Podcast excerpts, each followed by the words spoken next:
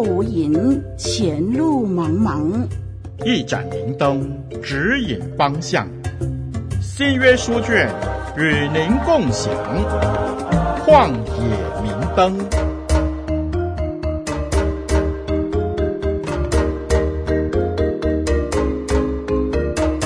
听众朋友，大家好，我是您的属灵小伙伴凯文老师，楷模的楷，文章的文。欢迎大家收听由活水之声录音室为您呈现的《旷野明灯》。凯文老师将会借着声音在网络上与您分享交流，接着彼得前书，看看神在我们身上的命定。在进入今天的经文之前，我们稍微复习复习。在上一集的节目当中，我们谈到说，我们是被拣选的，是祭司，也是神的仆人。因此，这样的身份定位是我们必须理清楚的。我们不是一个高高在上的、拥有得天独厚职分的一个宣讲者。我们不是扬声器，我们更不是正义的法官来批判这个世界的罪恶。在这个信仰的寄居的过程当中，我们一定不是置身事外的。听众朋友，我和我父家都有罪了。所以，我们不是正义凛然的宣判者，我们是在这个基督徒群体当中的一员。当我们说我们是君尊的祭司，我们的工作不是批判，而是要向上帝来献祭。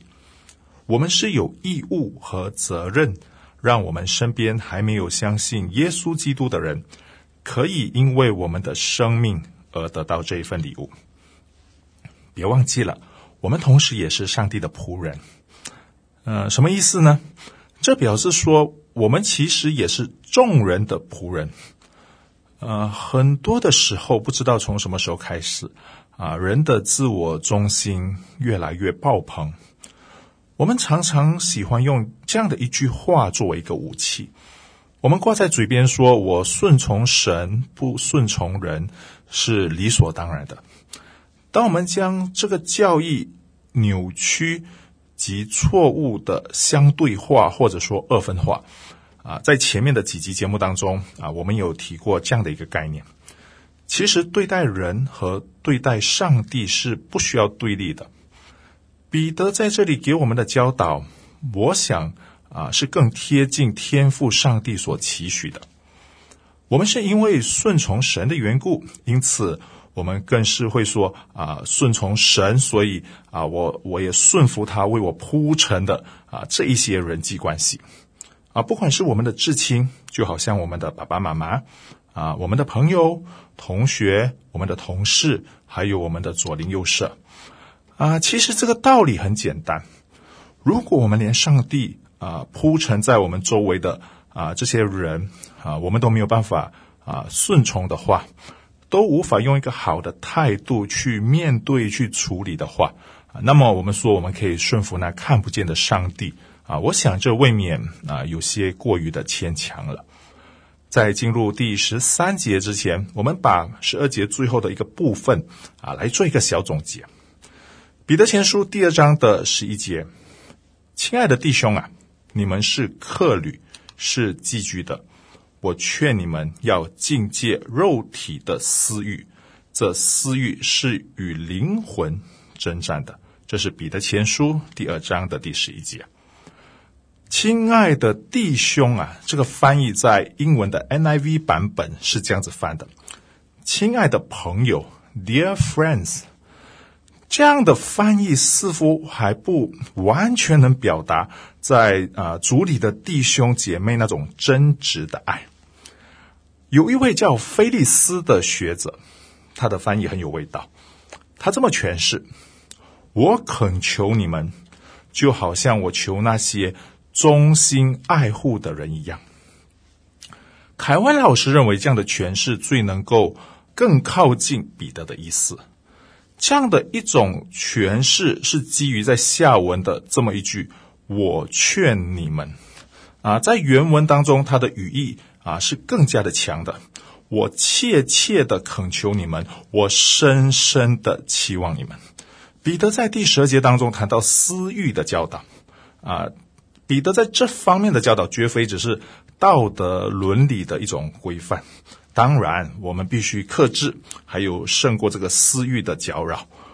然而，这些搅扰又有哪一些元素呢？我们来稍微深入的来探究十二节的意义。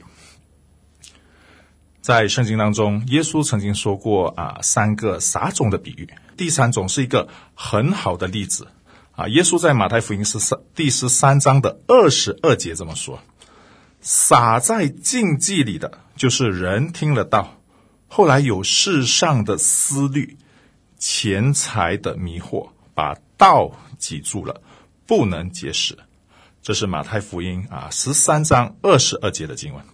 我们也来听一听使徒约翰在约翰一书第二章十五到十七节所说的话：不要爱世界和世界上的事，人若爱世界，爱父的心就不在他里面了。因为凡世界上的事，就像肉体的情欲、眼目的情欲，并今生的骄傲，都不是从父来的，乃是从世界来的。这世界和其他的情欲都要过去，唯独遵行神旨意的是永远长存。这是约翰一书二章十五到十七节的经文。这两处的经文与我们正处理彼得前书这里所谈到的私欲。不谋而合，是一种私欲与灵魂的征战。当社会高举名利啊，以及这个社会啊太平的时候啊，我想教会应该居安思危。你知道教会最容易陷入怎么样的一种陷阱吗？啊，我想听众朋友或许你已经猜到了，那就是冷淡。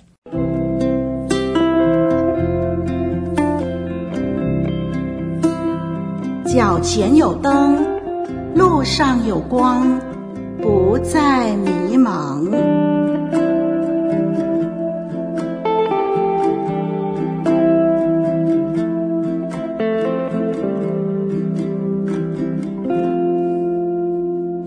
在圣经里头，能够反映出这样的例子的，就是老底嘉教会。老底嘉教会陷入的窘境，就是因为世上的顾虑。金钱的迷惑，因此把道挤住了，不能结出果实。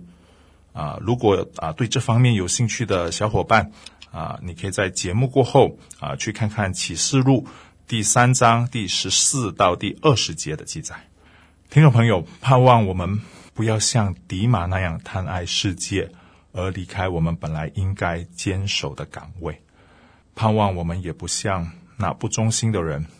因为我们的主耶稣要责备说：“你们这些作恶的人，离开我去吧。”听众朋友，我不知道你有听过死海古卷吗？死海古卷是目前为止能找到的啊最古老的希伯来啊圣经的抄本。嗯，是怎么发现的呢？这是在一九四七年啊，一位少年的牧羊人啊，在这个位于死海附近的这个库木兰，所以。就按这个被发现的地理的位置来取名，所以叫做死海古卷。在死海古卷里头呢，就曾经记载昆兰人解释有关以赛亚书二十四章十七节：地上的居民啊，恐惧陷坑网罗都临近你，躲避恐惧的声音必坠入陷坑，从陷坑上来的必被。网罗缠住，因为天上的窗户都开了，地的根基也震动了。在死海古卷当中呢，他们解释到，这是描述魔鬼试探以色列人的三种网罗。哪三种呢？第一种财富啊与钱财啊，第二种邪淫歪念啊，第三种则是亵渎或者污秽圣殿。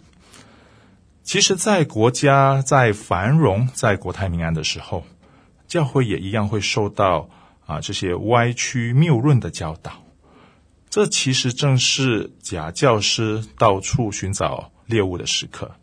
在西方及欧美国家非常推崇成功神学，就是其中一个例子了。保罗在《使徒行传》二十章的二十九到三十节。啊，当他要与以弗所教会分离的时候，也曾经给过类似的提醒。我知道我去之后，必有凶暴的豺狼进入你们中间，不爱惜羊群。就是你们中间也必有人起来说悖谬的话，要引诱门徒跟从他们。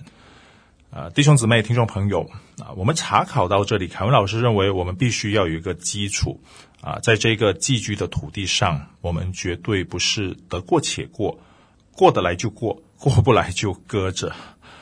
这条路是需要付出代价的，这个代价或许不是那么容易的啊！我不晓得你记得吗？在哥林多前书，保罗提醒我们，个人的工程必然显露，因为那日子要将它表明出来。有火发现，这火要试验个人的工程怎样。听众朋友，这是客旅或者说寄居者的态度。这条路会有许多不同的网罗与拦阻的，至少从第一章到第二章的十二节，至少有五次提到关于我们必须活出圣洁的生活。一章一节的借着圣灵得成圣洁，一章十三到十七节提到的，你们在一切所行的事上也要圣洁。二章的第一到第二节说，所以你们既除去一切的恶毒。第二章的第九节阐明我们是君尊的祭司，是圣洁的国度。第二章的十一到十二节，这里再次强调我们应该品行端正。在接下来的经文还有另外的四处经文，再一次提到关于圣洁的生活。啊，我想今天的节目我们就探索到这个点啊，期盼小伙伴们在今天的学习有所得着。从第一章一直到今天的经文，我们看到彼得前书的文本啊，作者不断的强调啊，收信的群体当然也包括我们，必须活出圣洁的生活。为什么要活出圣洁呢？因为这能彰显神的子民成为寄居和客旅的特殊属灵身份，其实当时的收信群体应该看自己为上帝国度的子民。虽然有部分外邦人在还没有相信啊这个耶稣之前是不属于上帝的子民的，但是如今可以被视为属神的国度了。这难道不也是和我们今天的状态很一致吗？我们从前还没有相信之前，难道不也是外邦人吗？我们一起来祷告，天父上帝，我们感谢你，你是那位带我们出黑暗入光明的主。因为你，我们的身份得以被转换，成为你国度的子民，帮助我们不单单有这个归属上帝子民的身份，我们也要活出上帝子民的样式。谢谢主，听我们的祷告，奉耶稣基督的名，阿门。我是您属灵的小伙伴凯文老师，再会。旷野明灯，照亮你的人生。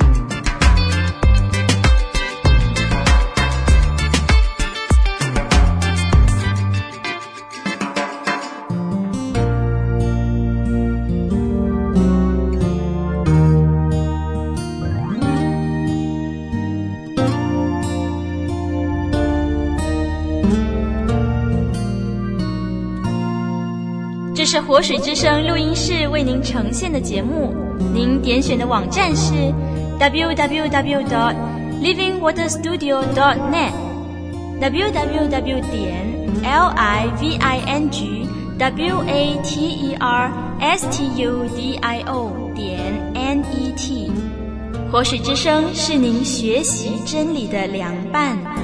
听这声音何等美。